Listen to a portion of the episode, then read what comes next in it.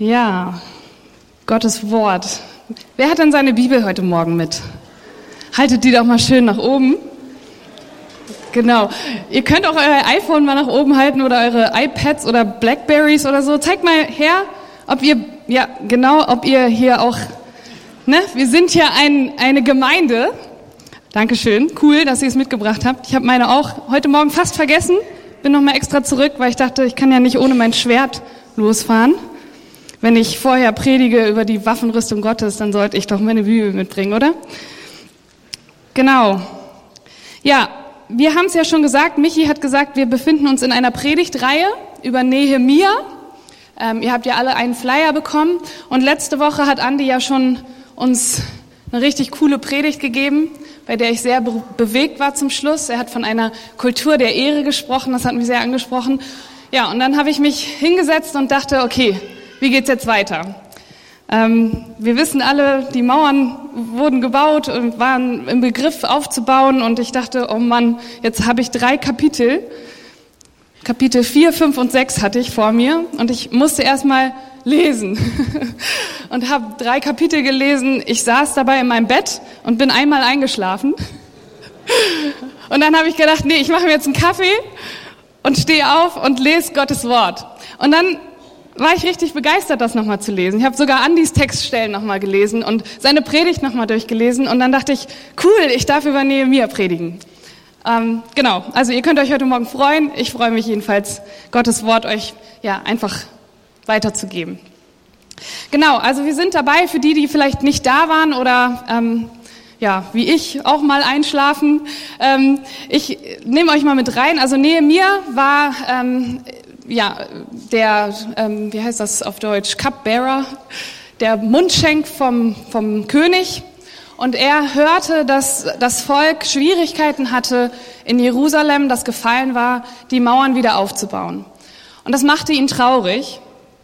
Und er zog los, nachdem er mit dem König äh, gesprochen hatte und ja die Erlaubnis bekommen hatte, und zog los, um diese Mauern wieder aufzubauen. Und manch einer, der hier sitzt und ja einfach noch nicht so oft ähm, gehört hat, Gottes Wort oder gelesen hat, was das bedeutet, ähm, warum ist jemand so erschüttert, dass die Mauern nicht mehr aufgebaut sind? Also das wäre vielleicht so wie, die Stühle sind hier nicht alle aufgebaut. Und da ist dann jemand, der irgendwie total traurig ist und, und weint und vorm König traurig ist und sagt, ich kann doch so nicht weitermachen. Und ich glaube, ähm, diese Mauer, die gemeint war, das war so ein Sinnbild für die Beziehung Gottes. Folgt ihr mir ein bisschen? Also diese zerstörte Mauer, die nicht vollständig aufgebaut war, um dieses, ja, um, um diese ähm, Stadt, war ein Sinnbild dafür, dass, dass, dass es nicht funktionieren konnte, dass Gott nicht da sein konnte für das Volk. Und Nehemiah hat sich das zur Aufgabe gemacht, zu sagen, wir müssen diese Mauern wieder aufbauen als Sinnbild dafür, dass wir wieder Gottes Gegenwart bei uns haben wollen. Versteht ihr das? Deswegen war er so bestürzt, dass Menschen sich nicht aufgemacht haben, um diese Mauer wieder aufzubauen, weil es hieß, es ist uns eigentlich gar nicht so wichtig. Jeremia, ähm, Nehemia hat verstanden, erst wenn sie wieder aufgebaut ist, dann kann das Volk wachsen und gedeihen.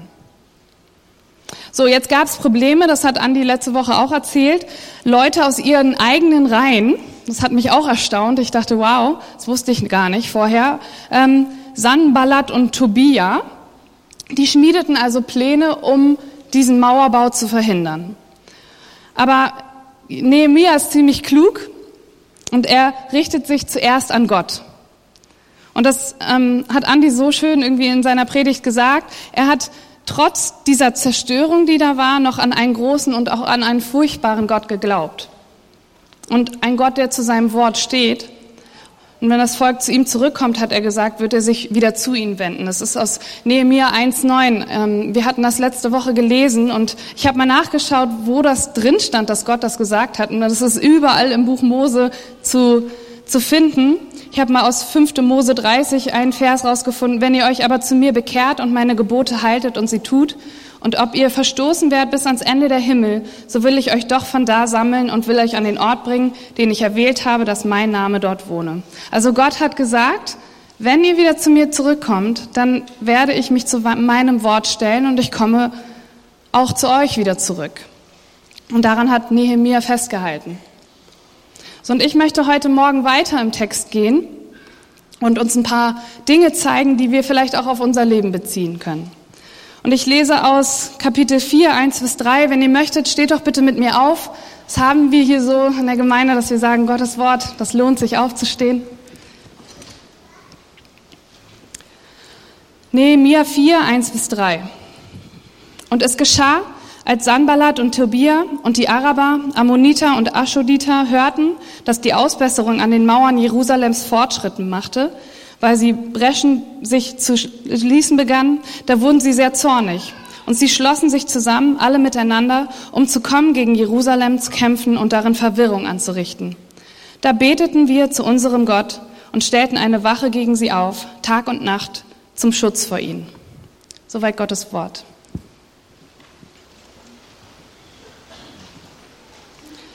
So, Nehemiah wusste, ihr habt es gehört, da war jemand, die schmiedeten Pläne, diesen Mauerbau zu verhindern und Verwirrung anzustiften, für Verwirrung zu sorgen.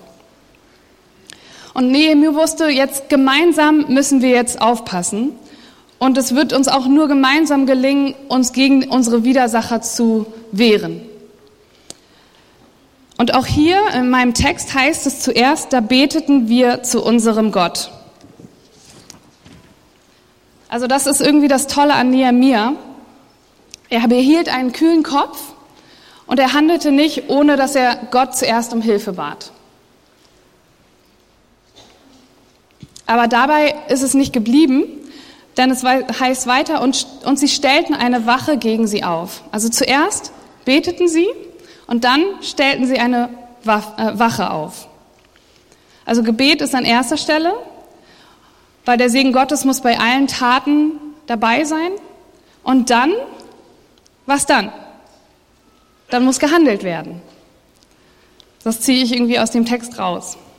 Und ich dachte so, okay, wir haben auch Feinde in unserem Leben. Wenn wir uns was vornehmen, als Gemeinde zum Beispiel oder persönlich, göttlicher zu sein, näher zu kommen an, an das, was Jesus uns vorgelebt hat, dann stellen sich uns Feinde in den Weg. Und zuerst denke ich natürlich dabei an unseren geistlichen Feind. Ich habe aus Offenbarung einen Text mitgebracht, 12.9, der große Drache, jene Schlange der Urzeit, die auch Teufel oder Satan genannt wird und die ganze Menschheit verführt wurde auf die Erde geworfen und zusammen mit den Drachen wurden auch seine Engel hinuntergeworfen. Also hier auf dieser Erde wütet ein Drache. Jemand, der uns davon abhalten möchte, gut zu werden, unsere Mauern wieder aufzubauen, auch hier in, in dieser Gemeinde. Und Nehemia wurde in unserem Text gewarnt, dass Sambalat und diese ganzen Leute kommen und Verwirrung anrichten. Stimmt's? Er hatte eine Warnung. Und auch wir sind irgendwie gewarnt. Also wenn wir später ins Neue Testament gucken, dann steht in Lukas 22, 31, ähm, sagt Jesus zu Petrus gewandt, sagte er, Simon, Simon, der Satan ist hinter euch her, die Spreu vom Weizen zu trennen. Oder in 1. Petrus 5, 8, seid besonnen, seid wachsam. Euer Feind, der Teufel, streift umher wie ein brüllender Löwe, immer auf der Suche nach einem Opfer, das er verschlingen kann. Seid gewarnt. Wir sind gewarnt. Das steht hier schwarz auf weiß in der Bibel, die ihr mitgebracht habt. Oder schwarz auf leuchtendem Hintergrund. Satan, der Teufel, der Feind, die Schlange, der Drache, der Löwe. Er möchte unsere Pläne durchkreuzen, wenn wir uns vornehmen, unsere geistlichen Mauern wieder aufzubauen. Und er hasst nichts mehr, als zu sehen, dass wir einheitlich zusammenkommen und ein, für eine Sache kämpfen. In Johannes 17, 21, ich spring heute, weil ich war echt begeistert, als ich mich vorbereitet habe, weil so viel Wahrheit in Gottes Wort steckt. In Johannes 17, 21, da betet Jesus, ich bete darum, dass sie alle eins sind, sie in uns, so wie du, Vater, in mir bist und ich in dir bin. Dann wird die Welt glauben, dass du mich gesandt hast. Einheit soll unter uns herrschen, damit die Welt gerettet wird. Einheit soll herrschen, damit die Welt gerettet wird. Jesus wusste, dass wenn wir uns eins machen, dann wird uns alles gelingen, was wir uns vornehmen. Das stand auch schon im ersten Buch Mose. Das ist mir so ein bisschen zwischen die Finger gefallen, als ich mich für Vitamin B vorbereitet habe. Ähm, das ist ein ziemlich anderer Kontext, den ich jetzt benutze, auch ein schlechter, weil ich das Negativbeispiel mal zeige, wenn Menschen eins sind.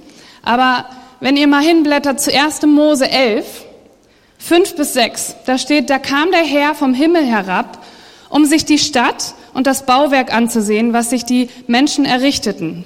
Der Turm zu Babel war das nämlich. Und er sagte, das ist Gott, der da spricht, sie sind ein einziges Volk mit einer gemeinsamen Sprache. Was sie gerade tun, ist erst der Anfang. Denn durch ihren vereinten Willen wird ihnen von jetzt an jedes Vorhaben gelingen. Gott sagt, jedes Vorhaben wird ihnen gelingen. Was hat er dann gemacht? Auf einmal konnten sie nicht mehr, was auch immer sie, wahrscheinlich Hebräisch. Ähm, und dann sprachen sie in anderen Sprachen, konnten nichts mehr zusammen tun. Und dann ist ihnen eben ihr Vorhaben nicht gelungen. Das ist ein Negativbeispiel. Gott wollte nicht, dass sie sich selbst verherrlichen. Gott wollte nicht, dass sie sagen, guckt mal uns an, sondern wem gebührt die Ehre? Gott allein, oder? Also kein Wunder, dass Satan das verhindern will, oder? Er setzt alles daran, dass wir uns missverstehen hier. Boah, bin ich schon oft missverstanden worden oder habe andere missverstanden, die hier in dieser Gemeinde sogar sitzen. Manche grinsen sich sogar an, weil ich denke, oh Mann, danke, dass ihr Geduld habt, wenn ich mal was erklären muss oder so. Satan setzt alles daran, dass wir uns missverstehen, dass etwas falsch rüberkommt, was wir sagen. Und dass wir es dann auch nicht aufarbeiten. Dass wir hinter unseren Rücken übereinander quatschen, weil wir uns nicht trauen, selber mal hinzugehen und zu sagen, hey, das hat mich verletzt, was du gesagt hast. Oder das fand ich nicht in Ordnung, wie das gelaufen ist. Und das eins zu eins klären. Daran hat er kein Interesse dass wir uns in Sünde verstricken, dass wir uns selber verdammen, dass wir Dinge verheimlichen, dass wir faul sind, faul bleiben, uns um ziemlich unwichtige Sachen kümmern und sie einfach auch so als wichtig empfinden, anstelle dass wir uns irgendwie für Gottes Reich einsetzen, zusammen in dieser Gemeinde. Aber Leute, ich habe gute Nachrichten. Ich habe echt gute Nachrichten. Wir haben einen viel, viel besseren Leiter als Nehemia. Oder? Wer ist das? Michi, wer ist das? Jesus, wir haben den Heiligen Geist. Nicht ganz, aber ist ja dasselbe. Wir haben den Heiligen Geist. Jesus selbst hat es gesagt, als er hier auf der Erde war und bevor er in den Himmel gegangen ist, um, um, um ja, vorzubereiten, was er ja, für uns bereithält, für uns, die wir ihn kennen. Und er hat gesagt in Johannes 16,7, doch glaubt mir, es ist gut für euch, dass ich weggehe. Denn ich, äh, wenn ich nicht von euch wegginge, käme der Helfer nicht zu euch. Wenn ich aber gehe, werde ich ihn zu euch senden. Es ist der Heilige Geist. Wir haben einen Leiter, der in unser Herz reinspricht und der uns helfen möchte, Einheit zu haben bei uns in der Gemeinde. Der uns helfen möchte, wenn wir uns selber verdammen. Der sagt, hey, geh doch und klär das mal. Ich habe damals vom zweischneidigen Schwert gesprochen, Gottes Wort, der Heilige Geist, der uns manchmal ein bisschen piekst mit so einem Schwert und sagt, das hast du nicht richtig gemacht. Geh hin, entschuldige dich. Gib zu, dass du etwas Falsches gemacht hast. Red nicht um den heißen Brei herum. Ich spreche auch zu mir selber. Das ist schwierig weil man irgendwie sich die Blöße geben muss. Der Feind ist sehr daran interessiert, dass wir das nicht machen. Aber okay, zurück zu Nehemiah. Schauen wir uns, ups, schauen wir uns den Plan mal genauer an, den Nehemiah hatte. Das ist eigentlich ganz einfach. Ähm, dieser eine kleine Vers, dass sie beten und wachen. Ja, also sie haben zuerst gebetet und dann gewacht. Und ich will zuerst auf dieses Gebet hinaus. Zuerst sollen wir beten. Umso mehr Widerstände wir ertragen müssen, umso mehr Angriffe wir aushalten müssen, umso mehr cooles Wort, wenn ich es jetzt trenne, umso mehr müssen wir beten. Umso mehr müssen wir hoffen, dass es anders wird, wenn wir beten. Und umso mehr müssen wir Gott in den Ohren liegen, dass wir das nicht mehr aushalten, wenn es so ist. Und das wusste Nehemiah. Also lasst nichts und niemanden zwischen dir und den Thron Gottes kommen. Auch nicht du selber. Ich habe vorhin vom Verdammen gesprochen. Wer bin ich, dass ich jetzt vor ihn kommen kann? Ich habe doch noch gar nicht heute Morgen meine stille Zeit gemacht oder ich habe mich doch noch gar nicht mit dem und dem versöhnt. Komm zu Gottes Thron und sag ihm, was dein Herz bedrückt und sag ihm deine Schwierigkeiten. Und Gott wird dir helfen, weil der Heilige Geist zu deinem Herzen spricht. Und er meistens sowieso die besseren Ideen hat, wie man das dann anstellt, sich bei jemandem zu entschuldigen zum Beispiel. Weil sonst würden wir uns den einzigen Weg abschneiden zu dem, der uns wirklich helfen kann. Der uns Kraft und Frieden geben kann. Also lasst uns so Stolpersteine, ihr habt Steine auf dem kleinen Flyer, das soll zwar eine Mauer sein, aber ich habe das gesehen, als es da lag und war so, hey, Stolpersteine, die uns im Weg liegen, lasst uns die zu irgendwelchen Sprungbrettern machen und sagen so, ich nehme das jetzt als Chance zu wachsen und eine geistliche Frau zu werden, geistlicher Mann zu werden, der, ja, wenn Gott uns sieht, dass er sagt, hey, guck mal, das ist mein, mein Diener da unten. Guck mal, wie der loslegt. Und ganz praktisch, wenn wir jetzt zurück zum Gebet kommen, habe ich so gedacht, heißt das, wenn du krank bist zum Beispiel. Wer war schon mal krank? Wer war schon mal nicht krank? okay, wenn du krank bist, geh zum Arzt aber bete vorher. Ja? Wenn du, nimm die, nimm die Medizin, wenn du denkst, sie wird dir helfen, aber bete vorher. Geh zu jemandem, der dir Leid angetan hat, der etwas Böses dir getan hat und rede mit ihm, wenn du denkst, dass es gut ist, mit ihm zu reden. Aber bete vorher. Bet, Gebet sollte nicht das Letzte sein, was wir tun, als letzter Ausweg, sondern das sollte das Erste sein, was wir machen. Oder? Ah, oh, so oft vergessen wir das. Und dann denken wir, Mann, warum bin ich da hingegangen? Es ist alles schief gelaufen und noch schlimmer als vorher. Tu nichts, wofür du vorher nicht gebetet hast. Oh Mann, ich weiß, jetzt könnte mir ein Kritiker sagen, betest du bei jedem Schritt, den du gerade da vorne tust. Aber ihr wisst, was ich meine, oder? Lasst uns nicht ganz zum Schluss beten, wenn alles im Chaos gelandet ist. Gott ist da auch treu, aber warum machen wir es nicht mal vorher? Also, manche Leute würden nie auf die Idee kommen, vorher zu beten, wenn sie das eine oder das andere tun. Und wenn man ihnen das dann sagt, dann sind die so, ach so, Okay, lasst uns nicht so Leute sein. Zum Beispiel ist hier jemand im Gottesdienst, wäre hier jemand im Gottesdienst, der hier betet und dann gleich danach irgendwo hingeht, wo er besser nicht hingehen sollte. Das lasse ich jetzt in euren Gedanken, wo das dann sein soll. Aber würde dieser Mensch vorher beten, wenn er doch ganz genau weiß, da sollte ich besser nicht hingehen? Also ich glaube, dieser Mensch, der weiß, er kann nicht erwarten, dass Segen auf dem liegen wird, was er tut. Habe ich recht? Lasst uns einfach nirgendwo hingehen, wo wir nicht vorher für beten können und Segen erwarten können von unserem Gott. Das ist doch mal was Praktisches, oder? Wenn du denkst, sollte ich heute da und da hingehen, bete vorher. Und wenn du das nicht kannst, ja, ich würde sagen, dann bleib zu Hause oder mach was anderes. Ich habe mir schon so oft selber eingebildet, ich schaffe das. Kriege ich schon hin. Ich habe das, ich hab das gelernt damals. Als ich 17 war, da habe ich das wirklich gelernt. Und dann bin ich wieder gefallen und wieder gefallen und habe gemerkt, das beeinflusst mich. Bete vorher. Und wenn du es nicht kannst, dann geh nicht hin. Nehemia betete zuerst. Schreib dir irgendwo auf, zuerst beten, dann handeln oder so.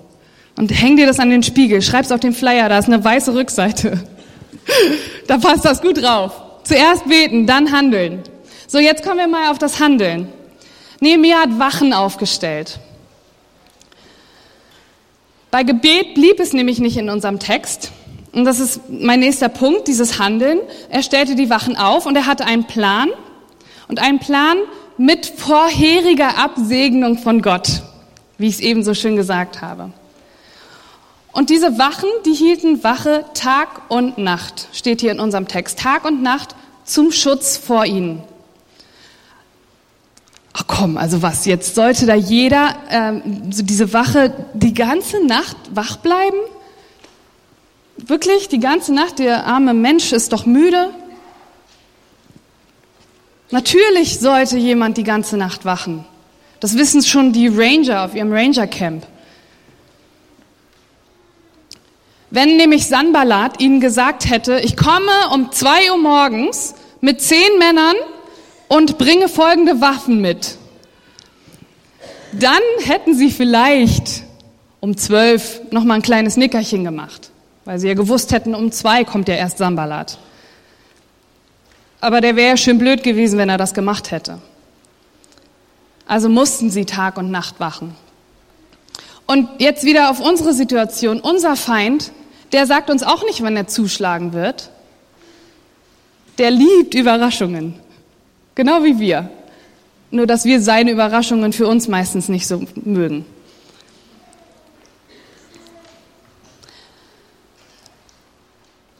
Deswegen müssen wir wachsam sein. Und genauso taten es die Männer von Nehemias Geschichte hier. Sie wussten, dass Sambalat kommen würde und deshalb waren sie auf der Hut. Und genauso kennen wir auch unsere Herzen. Wenn ich jetzt mal tief in mich gehe, ich weiß, wo meine Schwächen liegen. Ich weiß, wo sie liegen und ich würde eigentlich am liebsten jeden Morgen hier dafür beten und sagen, ich kann diese Schwächen nicht mehr sehen. Und wenn wir doch wissen, wo unsere Schwächen liegen, dann sollten wir doch sagen, seid wachsam. Lass dich nicht darauf ein, geh da nicht hin. Bete vorher. Sprich mit jemandem darüber. Sag ihm, ich habe da Schwierigkeiten. Pass auf mich auf, wenn wir dort und dort zusammen hingehen. Ich nehme dich mit. Dafür gibt's doch eine Gemeinde, oder? Dachte ich jetzt. auch. Wisst ihr, manchmal fällt mir ein, ich weiß nicht, ob ihr das auch habt, aber manchmal sitze ich irgendwo und ich weiß gar nicht genau, was das auslöst, aber manchmal fällt mir ein, dass Jesus bald wiederkommt. Das steht jedenfalls in meiner Bibel. Wenn man Paulus liest, dann denkt man, der kommt gleich um die Ecke geflitzt. Ähm, Manchmal fällt mir das ein, dass Jesus gesagt hat, ich werde auch kommen zu einer Stunde, die ihr nicht wissen werdet. Was ist, denke ich dann, wenn er jetzt gleich kommt? Was ist, wenn ich jetzt hier stehe und auf einmal hören wir eine Posaune? Ich glaube, es waren Trompeten, Posaunen. Und dann geht's los. Halleluja, oder? Ich fände das so cool. Oder morgen. Und das ist gar nicht so ein, so ein Witz, den man sich erzählt oder eine, eine schöne Anekdote, sondern wir sitzen doch alle hier, weil wir glauben, dass Jesus wiederkommt, oder? Sonst könnten wir nach Hause gehen. Dann war das alles für die Katz. Aber wir müssen daran glauben, dass Jesus bald wiederkommt. Was ist, wenn er heute Nachmittag kommt? Was ist, wenn er morgen kommt? Ich frage mich das manchmal. Dann frage ich die Leute, was würdest du heute anders machen, wenn du wüsstest, morgen kommt Jesus wieder? Das ist eine interessante Frage. Fragt euch die mal. Manchmal fällt mir das ein. Und Leute, mein Gebet ist es, dass er mich wachsam und betend vorfindet.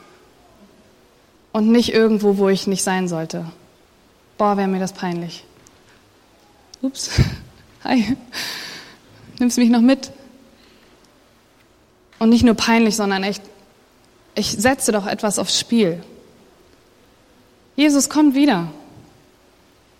Ein zweiter Punkt, schreibt das unter den anderen. Jesus kommt wieder, das ist eine Wahrheit. Wir müssen vorbereitet sein, wachsam sein, dafür beten. Und jetzt komme ich auch schon zum Schluss. Der richtige Weg, die richtige Reaktion auf Widerstände, auf Sachen, die uns begegnen, mit denen wir nicht klarkommen. Was machen wir zuerst? Was machen wir zuerst? Beten. Wir beten zuerst. Wenn irgendwas dich angreift, dann ruf nicht zuerst irgendjemanden an. Kannst du ja machen. Aber bete zuerst. Geh nicht zuerst zum Kühlschrank und ess was. bete zuerst. Bete zuerst und erbitte deinen Segen dafür, wo du dann hingehst, was du dann machst. Beten, dranbleiben, Tag und Nacht und sich verteidigen dann. Dann aber erst, weil sonst landest du im Chaos, wenn du dich zuerst irgendwie verteidigst. Du hast nichts, was du dem Feind entgegenbringen kannst, wenn du nicht zuerst betest und dranbleibst. Und immer wenn der Feind versucht, etwas zu stoppen, was Gott gebaut haben will, dann beten wir zuerst, dann bleiben wir dran und dann sind wir wachsam. Dann verteidigen wir uns. Und bei Gott, da lohnt sich diese Mühe immer. Die Rechnung geht jedes Mal auf.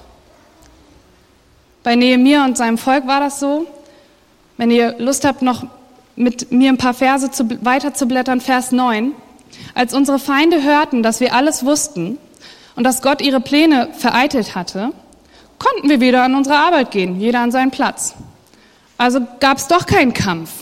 Nämlich sobald Sanballat hörte, dass, dass sie wussten, dass er kommen möchte, dass sie ihnen auf die Schliche gekommen sind, machten sie einen Rückzieher. Haben sie sich doch nicht mehr getraut. Die wissen ja jetzt, dass wir kommen wollen. Und was ich auch toll finde am Text, was mir auch aufgefallen ist, dass sie nicht irgendwie in die nächste Kneipe gegangen sind. So, jetzt haben wir denen mal ein bisschen Angst eingejagt. Was steht hier im Text? Konnten wir wieder an unsere Arbeit gehen? Kon nicht konnten wir ruhig schlafen. Der Feind war immer noch draußen vor der Tür. Aber sie sind wieder an die Arbeit gegangen, weil sie wussten, hier muss was fertig gebaut werden. Sie sind dran geblieben. Und nur so ist die Arbeit auch fertig geworden. Und wenn ihr im, in, im sechsten Kapitel guckt, 15 bis 16, da steht, und die Mauer wurde am 25. Tage des Monats Elul in 52 Tagen fertig. Und als alle unsere Feinde das hörten, fürchteten sie sich alle Völker, die um uns her wohnten, und der Mut entfiel ihnen, denn sie merkten, dass dies Werk von Gott war. Amen, oder? Cool. Auf einmal haben sie gesehen, ey, in 52 Tagen haben die was vollbracht, was sie nur zusammen schaffen konnten und wo sie Gottes Hilfe brauchten und einen guten Leiter wie Nehemiah, der gesagt hat, so erinnert euch an Gottes Wort. Er hat gesagt, er steht uns bei.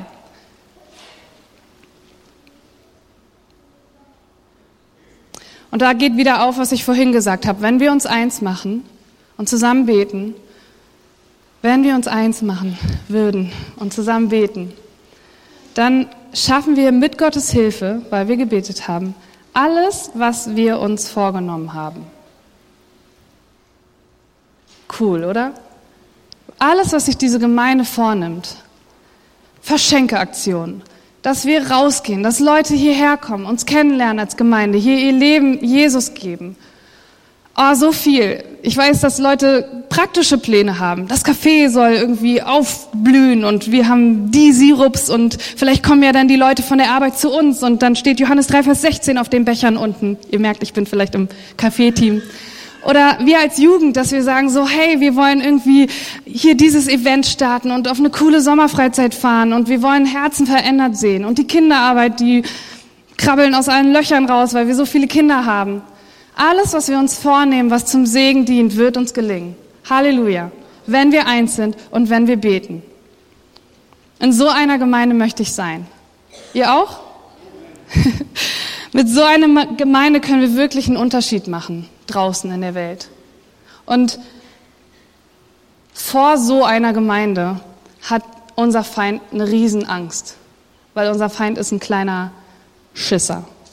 Entschuldigung, aber wenn man von diesem Feind redet, darf man auch mal so einen Kraftausdruck benutzen.